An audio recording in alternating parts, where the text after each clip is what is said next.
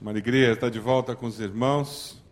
Privilégio ter esse tempo de convívio com essa igreja amada. Trago saudações da Igreja Batista do Bacaxeri para os irmãos. Trago saudações dos batistas brasileiros para essa igreja que de uma forma tão especial tem contribuído para a obra batista no Brasil. Prossigam, irmãos. Vale a pena. Continuem servindo ao Senhor com fidelidade, com devoção, como os irmãos têm feito. Nesse primeiro momento, nós vamos falar sobre um assunto que é um assunto bem leve. Talvez você diga, ah, não preciso, e você queira até ir embora. Por favor, não vá embora. Fique aqui. Nós vamos falar sobre relacionamento com sogro e sogra. Assunto leve, assim, bem suave. Genro e nora. Se você não é casado ainda, pega o papel para anotar. Quem sabe isso pode ajudá-lo no futuro. A nossa oração é que Deus nos ajude a ser abençoados e que a gente consiga viver melhor em família. Esse é o nosso objetivo. Mas antes disso, eu queria que você abrisse lá em Miqueias, seu livrinho chato de achar na Bíblia. Miqueias 7, de 1 a 7. Abra sua Bíblia lá. Se você está usando um desses recursos novos, aí a vida fica sem emoção. Quem usa a Bíblia da antiga ainda tem essa emoção. Onde é que é Miqueias? depois de Gênesis, antes de Apocalipse, né? Miqueias 7, veja essa pessoa que está ao seu lado, na frente atrás. Às vezes a gente que está muito tempo na igreja assume que todo mundo sabe achar livro da Bíblia, né? Coitado do crente novo. Quem não foi criado na igreja sofre. A minha sugestão para crente novo é vai para o índice. Número de página ajuda. Vamos lá, Miqueias 7, de 1 a 7. Que desgraça minha! Será que isso descreve os tempos bíblicos ou descreve a nossa sociedade? Que desgraça minha! Sou como quem colhe frutos de verão na respiga da vinha, não há nenhum cacho de uvas para provar, nem um figo novo que eu tanto desejo. Os piedosos desapareceram do país, não há um justo sequer. Todos estão à espreita para derramar sangue. Cada um caça seu irmão com uma armadilha. Com as mãos prontas para fazer o mal, o governante exige presentes. O juiz aceita suborno. Os poderosos impõem o que querem. Todos tramam em conjunto. O melhor deles é como espinheiro, e o mais correto é pior que uma cerca de espinhos. Chegou o dia anunciado pelas suas sentinelas, o dia do castigo de Deus. Agora reinará a confusão entre eles. Não confie nos vizinhos nem acredite nos amigos, até com aquela que o abraça, tenha cada um cuidado com o que diz. Pois o filho despreza o pai, a filha se rebela contra a mãe, a nora contra a sogra, os inimigos do homem são os seus próprios familiares. Mas quanto a mim, ficarei atento ao Senhor, esperando em Deus, o meu Salvador, pois o meu Deus me ouvirá. Problemas em família, problemas na sociedade não é coisa nova. Então, nós temos como encontrar respostas nesse livro para essas situações que são bem antigas. É, a gente não vai falar mal daquela cobra que não, viu? Nem vamos atiçar fogo nessa, botar mais fogo nessa confusão. Porque não existe alguém que é totalmente ruim não, existe alguém que seja totalmente bom. E nós vamos fazer um exercício agora. Eu quero que você pegue essa folha de papel que tem o esboço e anote aí o que você aprendeu de bom nesse relacionamento com sogro, sogra, genro ou nora. Tem coisa boa, gente. Vamos lá. Vamos ver se vocês conseguem escrever alguma coisa. Dois minutinhos. Aí nas costas da cadeira tem papel. Vamos lá. Se esforce, gente. Pode Vamos falar lá. com o cônjuge, tá? Se, se ficar muito difícil, pede uma colinha aí.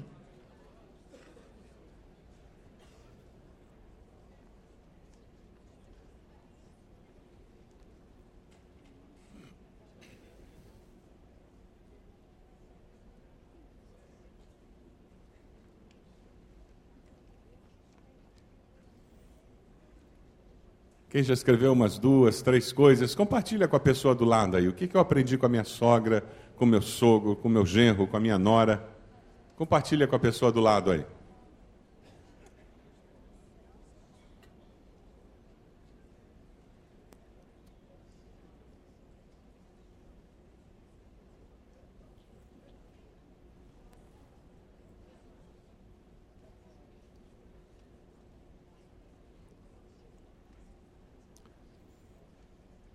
É importante a gente fazer um exercício para enxergar as coisas boas desse relacionamento, porque nós estamos lidando com um preconceito e um folclore muito grande, né? Quantas piadas você já não ouviu sobre sogra, né? Sempre é a jararaca, é isso, aquilo. Mas é possível ter uma relação gratificante, um relacionamento prazeroso com a família do nosso cônjuge, com genro e nora. É possível viver feliz sem, sem ter uma relação hostil e sem competição. É possível você cair na armadilha e passar o resto da vida com hostilidade e competição. Nós temos que nos lembrar que quando nós nos casamos com alguém, nós nos casamos com a família da pessoa. Você sabe disso, não sabe? Você não casa só com a pessoa, você casa com a família da pessoa. E mesmo que você nunca mais encontre os pais, os irmãos, os tios daquela pessoa, você vai encontrar todo dia a família daquela pessoa, porque a família daquela pessoa está dentro dela nos valores, na cosmovisão que ela tem, na maneira dela reagir. E quando você estiver interagindo com seu cônjuge, interagindo com a sua esposa, com seu esposo, você estará interagindo com a família dele, com a família dela. Teve um filme que talvez você tenha assistido, A História de Nós Dois, que retratou isso de uma maneira bem humorada, muito divertida. Os pais estão em todas as discussões que nós temos. A nossa família está presente em todos os momentos. Então é melhor nós aprendermos a conviver com as famílias dele, com a família dele, com a família dela. Vamos conversar um pouquinho sobre evidências socioculturais e transculturais que geram essa tensão entre sogra, nora, genro. Vamos lá. É, um dos fatores, uma das evidências, é porque normalmente a nora é uma estranha para a família do marido. Porque o que, que acontece no namoro? o namorado vai para a casa da namorada e a namorada puxa para a família dela. Então, quando eles se casam, ele já é conhecido.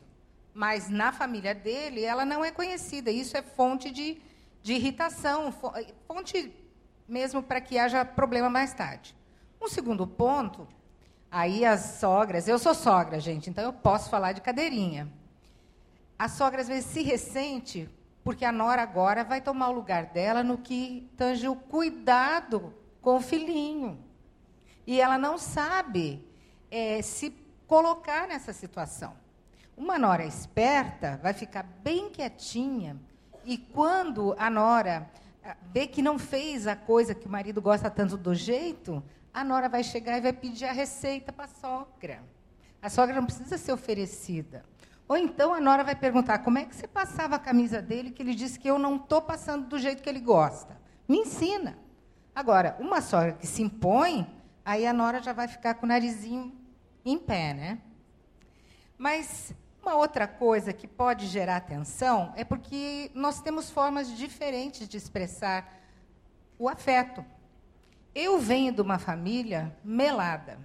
Todo mundo se beija, todo mundo se abraça. E quando nós nos conhecemos, a minha sogra era uma pessoa muito querida, mas muito formal. Sabe aquele abraço que você abraça e toca a sua ponta do ombro, do meu ombro no ombro dela? Então era aquele abraço formal, aquele aperto de mão, muito respeitoso, mas não existia aquele calor. O que que isso é, para mim parecia que ela era uma pessoa fria. E para ela, provavelmente, ela dizia: Nossa, essa menina aí abraça todo mundo, até me deixa sem graça. Mas esse tipo de coisa também pode gerar conflito. E a gente tem que saber respeitar a família de cada um. Nós, mulheres, normalmente, somos as que mantêm essa, o relacionamento familiar. E mesmo com a família do meu marido, dos nossos maridos, pode ver, quando a tia dele ficar doente, é ele que vai visitar? somos nós.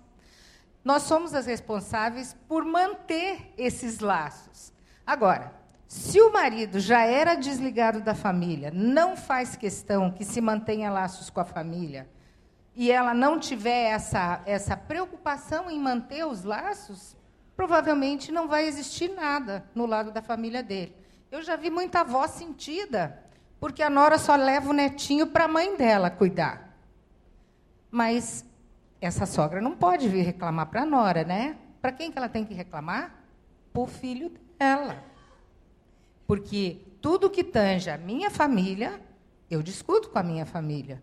Tudo que afeta a família dele, ele é que tem que conversar com a família dele. Para evitar todas essas piadas e todo esse folclore que nós temos ao redor da, desse conflito sogra e nora, porque existe mesmo mais conflito entre sogra e nora do que entre genro e sogro, ou genro e sogra. Normalmente, a sogra agrada o genro. Não sei se aconteceu com vocês. A minha mãe defendia o Roberto e ó, cascava em mim. Eu é que era ruim, eu que era braba, ele era bonzinho. Se eu não cuidasse, eu ia perder ele. Normalmente, as sogras são as maiores defensoras dos genros. Esse é o segredo para os rapazes solteiros aqui. Você ganha primeiro a sogra, aí ela vira uma aliada dentro de casa. Viu que espertinho? Mas lá em Provérbios 14, 1 diz que a mulher sabe o que, que ela faz? E a tola? Gente, vamos ser sábias, tanto na posição de sogra, como na posição de nora eu e minha sogra nos damos muito bem, sempre nos demos muito bem. Minha sogra não teve filhas. E eu soube aproveitar isso. Então eu virei uma filha para ela. E ela tinha muita liberdade na minha casa. Ela vinha, ela dizia assim: "O que, que você quer que eu faça?" Eu dizia: "Passe roupa", porque eu sempre detestei passar roupa. E outra coisa que ela gostava de fazer era bolo, era doces, cozinhar em geral. Mas sabe o que deixava a minha sogra feliz? Eu pedi para ela fazer o bolo de aniversário das crianças. Ela passava, às vezes, dois dias, mas aquilo dava um prazer para ela tão grande, e ela fazia tão bem, e tão bonito, e tão gostoso, esperta na hora que sabia aproveitar, né? Mas, gente, é, foi um relacionamento tão bom que agora, na velhice, ela está com mal de Alzheimer. E sabe quem eu sou para ela? Mamãe. Ela esqueceu de tudo. Mas ela sabe que na vida dela eu sou tão importante que ela fala para as cuidadoras: mamãe não veio me ver. Mas não seria assim, eu acho, se a gente não tivesse cultivado esse relacionamento de mãe e filha, da filha que ela não teve. E da, da gente ter liberdade de falar coisas que eu não gostava, coisas que ela não gostava, mas sempre tendo um mediador que, que era a pessoa mais interessada que a gente se desse bem. Esse papel do, do filho é muito importante. Normalmente, o conflito nora e sogra é alimentado pela imaturidade de um homem que fica feliz em saber que duas mulheres estão brigando pelo seu amor. Eu vou repetir. Normalmente, o conflito entre nora e sogra é alimentado pela imaturidade e a insegurança de um homem que fica feliz ao ver duas mulheres que para ele são muito importantes, lutando e brigando para conseguir o seu amor e a sua atenção. Se você tem uma situação de nora e sogra na sua família, procure o marido e o filho e fale com ele. Ele é a peça-chave da reconciliação e da mudança da realidade. Porque ele é o grande alimentador, o grande combustível ele permite que esse conflito aconteça. Porque ele não fala para a mãe dele qual é o lugar dela como mãe. E não fala para a esposa qual é o lugar dela como esposa. E não se coloca na posição de filho e marido. Quando a gente conversa sobre esse relacionamento sogro, sogra, genro, nora, toda essa dinâmica que acontece quando os filhos entram na vida adulta e teoricamente assumem a vida adulta, casando. Existem alguns fatores que contribuem muito para o conflito. Eu queria destacar rapidamente. O primeiro deles, dependência financeira. Quem casa não deve depender financeiramente de papai e mamãe.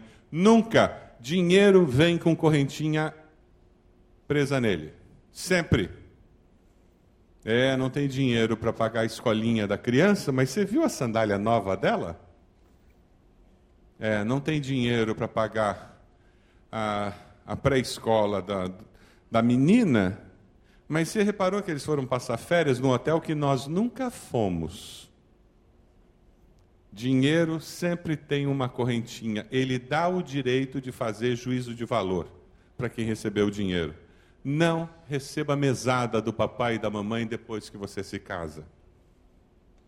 Receber um dinheiro extra do pai e da mãe de vez em quando é uma benção quando a gente é recém-casado, mas não algo regular. Dependência emocional. Há filhas que têm muita dificuldade de se separar das mães. E existem pais que têm muita dificuldade de se separar dos seus filhos. Uma mãe conhecida nossa, ela tinha o hábito de ir na casa da filha e mudar os quadros de lugar, mudar a arrumação da sala enquanto a filha estava trabalhando. Isso é mãe encherida. A casa não é dela. Mas ela se sentia dona da casa, porque era a casa da filha. Morar junto com o novo casal, por favor, nunca. Nunca faça isso. Você conhece aquele, aquele pai que sonha em construir várias casas no mesmo terreno para os filhos morarem todos perto? Ou construir um predinho para todo mundo morar no mesmo prédio? Não faça isso. A minha sogra tinha, morava numa casa enorme quando nós casamos, e ela tinha um andar na casa dela, literalmente um andar, que era uma outra casa. E ela não usava, não precisava, porque os filhos tinham casado. E ela chegou para mim e disse: Por que, que vocês não vêm morar aqui? Vai ser tão mais fácil a vida de vocês. Eu olhei para ela e disse: Sogrinha, eu não venho morar aqui porque eu gosto muito da senhora. E eu quero continuar gostando. Por isso que eu não venho. Ela saiu atrás de mim com um pano de prato batendo em mim. Levou uma surra da Nós temos que ter cuidado com o nascimento dos netos. Muitas vezes os avós eles se tornam proprietários dos netos, e particularmente nesse momento em que pai e mãe trabalham, e às vezes os avós têm que cuidar dos netos, obrigatoriamente, todos os dias. Mas nunca se esqueça que eles não são seus filhos, eles continuam sendo netos. E se você esquecer que eles não são, não são seus filhos, vai ter conflito. E o último é o vínculo estabelecido entre filha e mãe, que muitas vezes faz com que aquela, aquela filha nunca consiga assumir de fato o seu papel de esposa e de mãe, porque ela vive aquela relação filha e mãe com muito mais intensidade do que a sua relação de esposa e de mãe dos seus filhos a necessidade de nós nos libertarmos, cortarmos os cordões umbilicais. Sabe aquilo que acontece no parto em que você corta o cordão físico da criança para que ela sobreviva? O ritual, aquele ritual sociológico que acontece no casamento com roupa branca, em algum lugar alguém vai com um vestido branco daquele para alguma festa? É só casamento mesmo, né? Tem uma função, toda aquela pompa, toda aquela coisa diferente que acontece no casamento, é um rito para nos lembrar: cortou. A partir de hoje, acabou. E nós temos que nos lembrar que o cordão umbilical emocional, naquele dia, está sendo cortado. Nossos filhos são diferentes, são dois adultos que têm uma célula, uma unidade familiar deles. O que, que os pais devem fazer? Vamos lá. Bom, primeira coisa, paz. Temos que nos ajustar ao ninho vazio. Mas isso a gente não, não vai trabalhar depois que eles saíram. Nós temos que, a vida inteira, mesmo enquanto estamos criando nossos filhos, termos essa consciência que é com ele, que é com ela, que eu vou ficar até a morte, nos separar. E é uma crise muito grande, pra, especialmente para as mulheres. Eu tenho visto que é maior essa crise, especialmente aquelas mães que se voltaram totalmente para criar os filhos, deixaram o emprego e, e, e está havendo uma tendência novamente nessa geração. Em nossa igreja temos visto mães jovens que saíram da, com licença maternidade e não estão mais conseguindo voltar a trabalhar. Então, esse tipo de mulher que foca demais na criação dos filhos, na hora que eles saem, ela sente assim, ninguém mais precisa de mim, e muitas entram mesmo em depressão. Então, o casal precisa estar investindo nesse relacionamento que vai ficar até a morte separado. É muito importante valorizar o novo casal e dar espaço para que eles desenvolvam seu jeito de ser. Eles são um sistema autônomo. Eles vão ter um jeito de ser diferente. Não vai ser igual ao seu papai e mamãe eles vão dormir numa hora diferente, eles vão usar o dinheiro de uma forma diferente, eles vão ter prioridades diferentes, porque eles são diferentes. E nessa busca de identidade do casal, muitas vezes papai e mamãe se tornam muito críticos. Eles precisam, portanto, afrouxar as suas expectativas com relação a o que vai ser a vida da nossa família depois que os filhos casarem. Eu conheço casais que a expectativa deles é que os filhos iam se casar e trazer o seu cônjuge e eles iam continuar vivendo em família como eles sempre viveram. Eu tenho uma ótima notícia para você que vai casar. Não é assim. E não precisa ser assim. Eu tenho uma péssima notícia para você que achava que ia ser tudo assim. Virar tudo uma grande família que nem filme italiano. Não é assim. Nós não somos mafiosos. Os nossos filhos vão ter que criar sua própria identidade e o seu próprio jeito de ser. Uma outra coisa importante é aprendermos a fazer aquela transição em que nós estamos ali liderando, ensinando o caminho, essa, esse, esse relacionamento entre pai e filho, para um relacionamento pai e filho, mas com um filho adulto. E permitir que os filhos decidam como vão usar seu tempo livre. É, eles vão almoçar todo feriado na sua casa? Todo feriado eles vão passar com vocês? Vão para casa de praia com vocês? Por quê? Quando o filho é pequeno, vai, né? Agora eles não vão, eles já são casados. Quem sabe algum feriado do ano eles vão passar com você, né? Isso é uma mudança de paradigma. Outra coisa também é não interferir nos conflitos do casal. Eu me lembro quando a minha irmã brigava com meu cunhado e vinha e despejava tudo na minha mãe. E um dia eu falei para minha irmã: não faça isso, porque você só conta o lado ruim. A mamãe não sabe depois que vocês fizeram as pazes, como fizeram as pazes. Então não encha a cabeça da mamãe. Venha contar para mim, então, se você precisar desabafar com alguém. E minha mãe saiu com uma piadinha das piadinhas dela muito boa. Falou: É, eu fico aqui com raiva e de noite vocês estão lá com os pezinhos se encontrando. Não fale mal da sua nora, seu genro, com seus filhos. Você conhece aquele pai, aquela mãe que fica envenenando? É, você reparou o que ela fez? Viu como ela me tratou? Você quer que seu filho seja feliz? Você quer que a sua filha seja feliz? Trate bem aquela pessoa com quem ele ou ela escolheu passar a vida.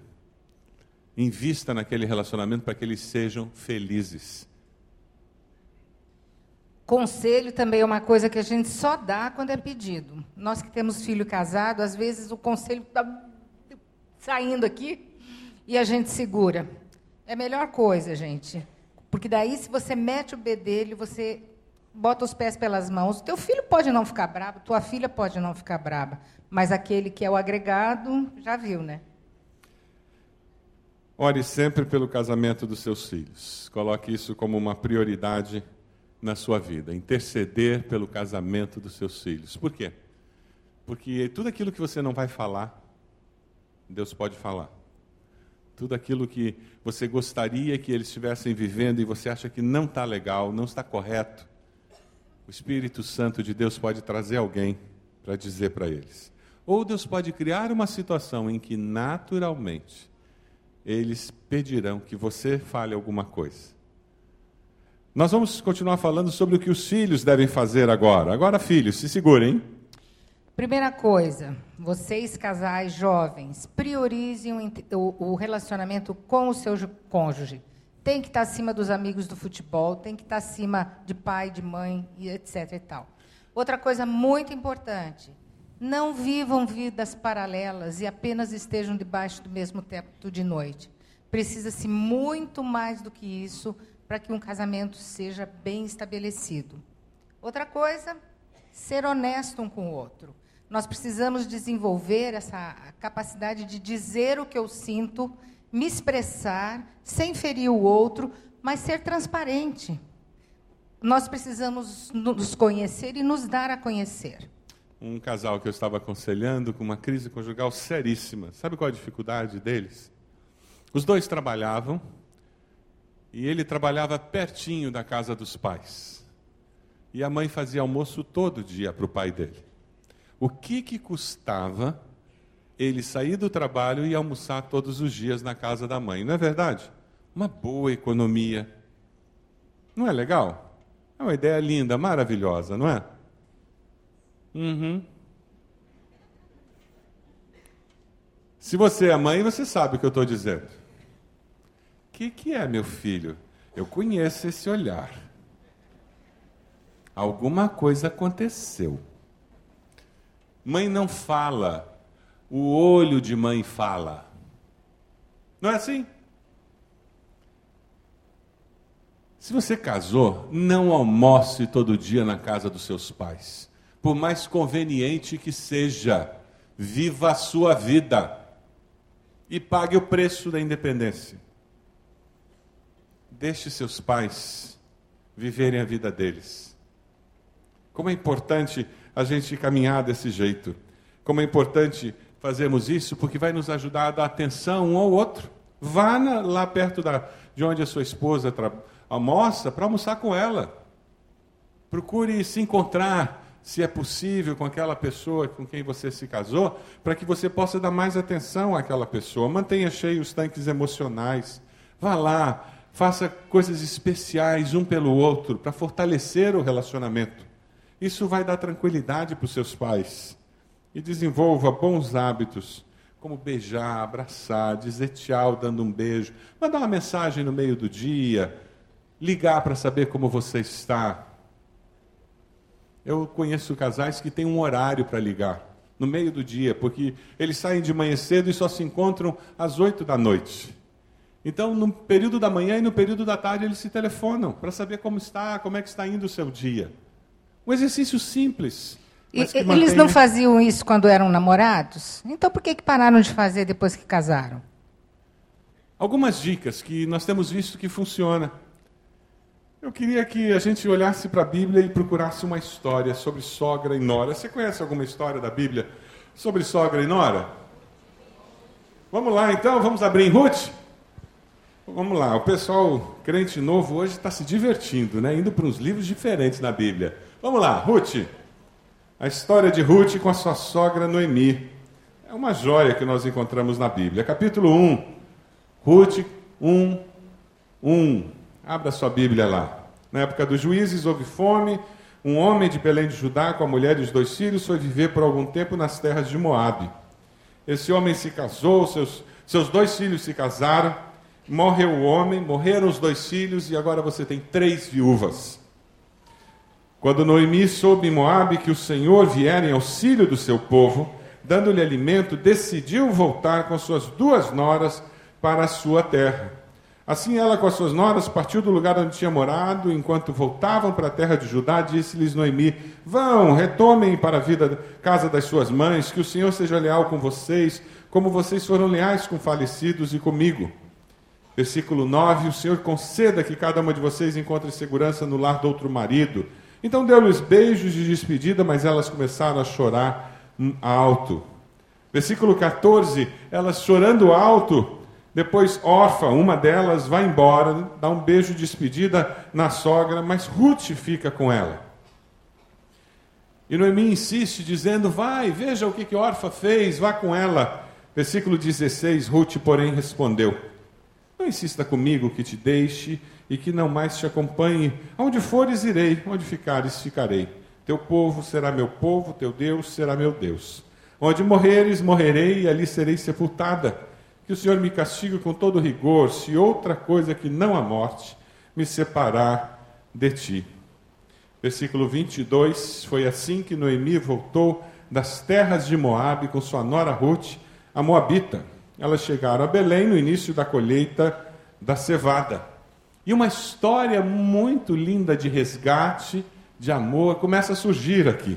Boaz, aparentado de Noemi, ele responde: Contaram-me tudo o que você tem feito, falando para Ruth, por sua sogra, depois que você perdeu seu marido, como deixou seu pai, sua mãe, sua terra natal, para viver com um povo que você não conhecia bem o Senhor lhe retribua o que você tem feito. E muitas vezes, minha irmã, para que você possa edificar o seu lar, você vai ter que aprender a viver com um povo que é diferente do seu povo. E Deus vai lhe dar essa capacidade e esse amor. E quando você aceitar esse povo que é diferente do seu povo, você vai conseguir criar aquela cola na sua família que a mulher consegue criar. O ser feminino tem um papel importantíssimo dentro do lar. É interessante porque o texto continua.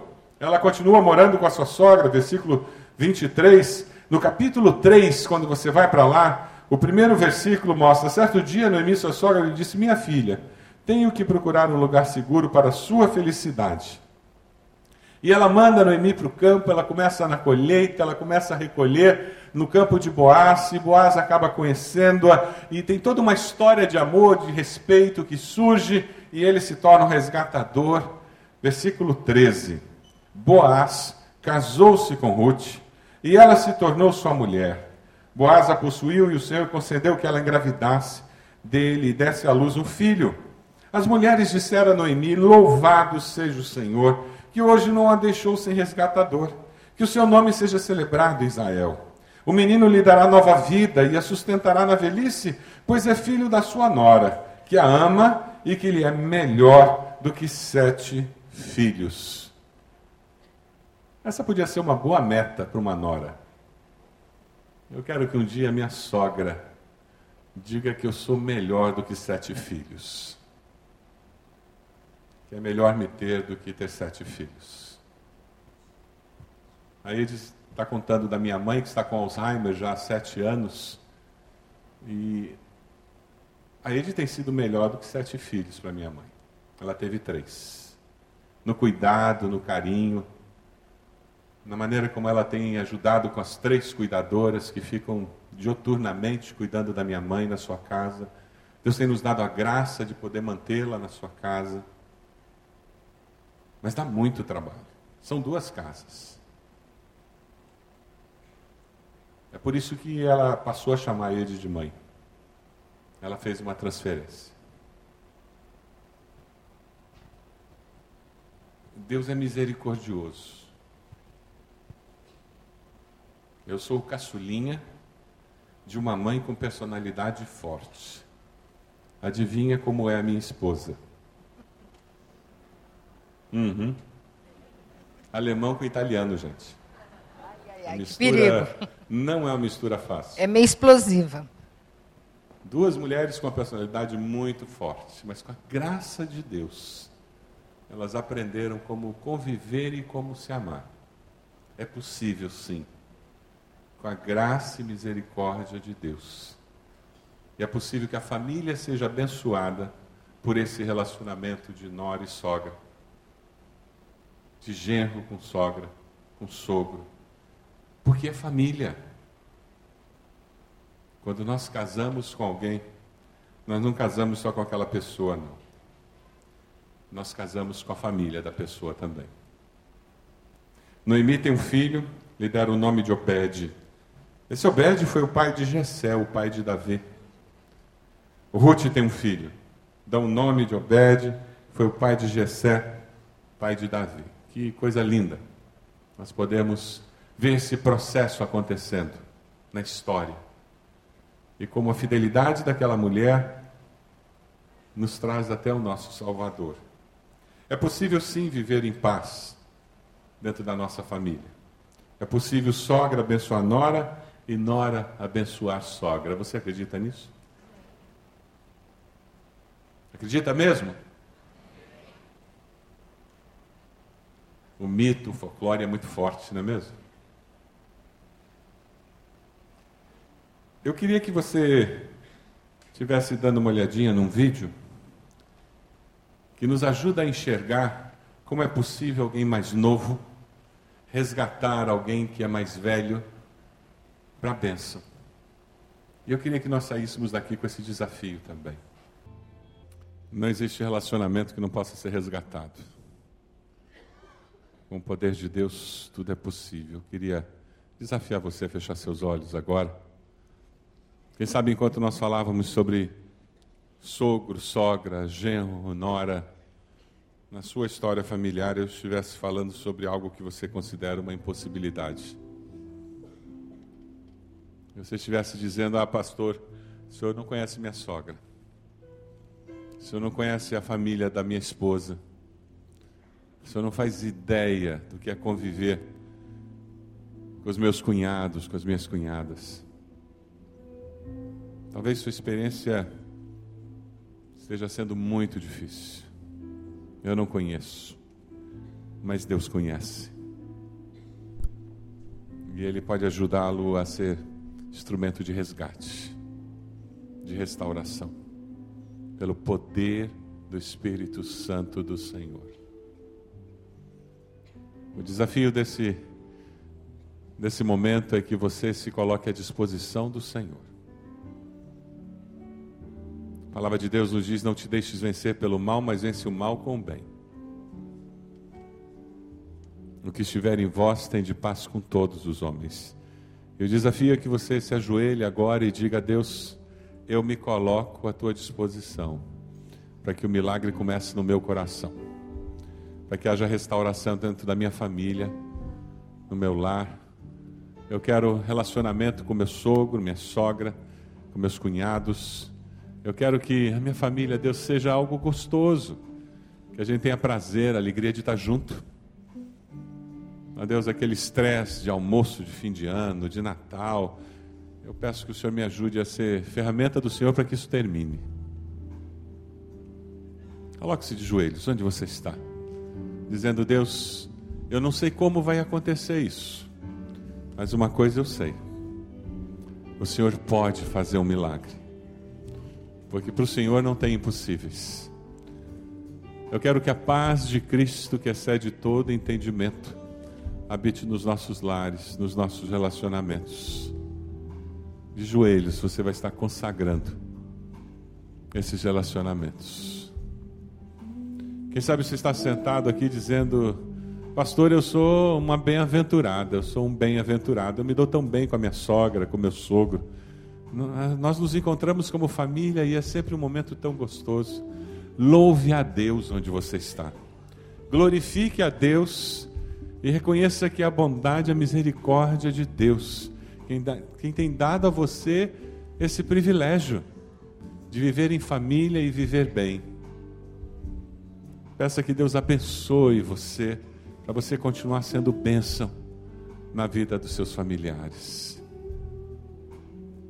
Tempo de consagração ao Senhor. Mas alguém precisa se ajoelhar, esperando de Deus o milagre. Deus amado, nós nos colocamos diante do Senhor para render graças ao Senhor, porque o Senhor é bom as tuas misericórdias se renovam a cada dia, e elas não têm fim, Senhor. É porque nós cremos nisso que nós nos aproximamos do Senhor, e nós reconhecemos que tantas vezes, ó Deus, temos dificuldades para nos relacionarmos com os nossos parentes, com a nossa família. Ó Deus, quantas vezes aquilo que era para ser um almoço de família gostoso se transforma num ambiente ruim, desgastante. Tantas vezes aquelas férias, aquele feriado que era para ser um tempo de descanso, se transforma num tempo estressante. Nós pedimos perdão, Deus, porque sabemos que isso acontece por causa do pecado que habita em todos nós. É por isso que nós colocamos nossas famílias no teu altar e pedimos que o Senhor nos ajude a promover a paz do Senhor nos nossos relacionamentos familiares. O Senhor viu esses teus filhos e filhas de joelhos, orando de uma forma específica pela sua vida familiar, sogro, sogra, genro, nora. A Deus o Senhor conhece. O Senhor sabe o anseio do coração de cada um deles e é o teu espírito mesmo quem está colocando esse desejo de ver mudanças acontecerem. E é porque nós cremos no Senhor e no teu poder agindo em nós, é que nós oramos nesse momento e clamamos em nome de Jesus. Para que esses irmãos e irmãs sejam mais do que vencedores por Cristo Jesus. A Deus, toma-os em tuas mãos onde eles terão que abrir mão de direitos, que eles tenham coragem e façam isso pela fé, onde eles terão que se adaptar com um jeito diferente de ser família, Que eles façam isso por amor, primeiramente ao Senhor, depois ao seu cônjuge, e que eles vejam as bênçãos de procurar amar e abençoar aqueles familiares. A Deus usa tudo isso para que haja glória para o teu nome. Usa essas mudanças em nossas famílias para que haja salvação daqueles que não te conhecem ainda, Senhor. Mas Deus, prepara-nos para que nós possamos viver como famílias que amam com o amor do Senhor. Essa é a nossa oração, no nome de Jesus. Amém, Senhor. Amém. Que Deus nos abençoe, irmãos.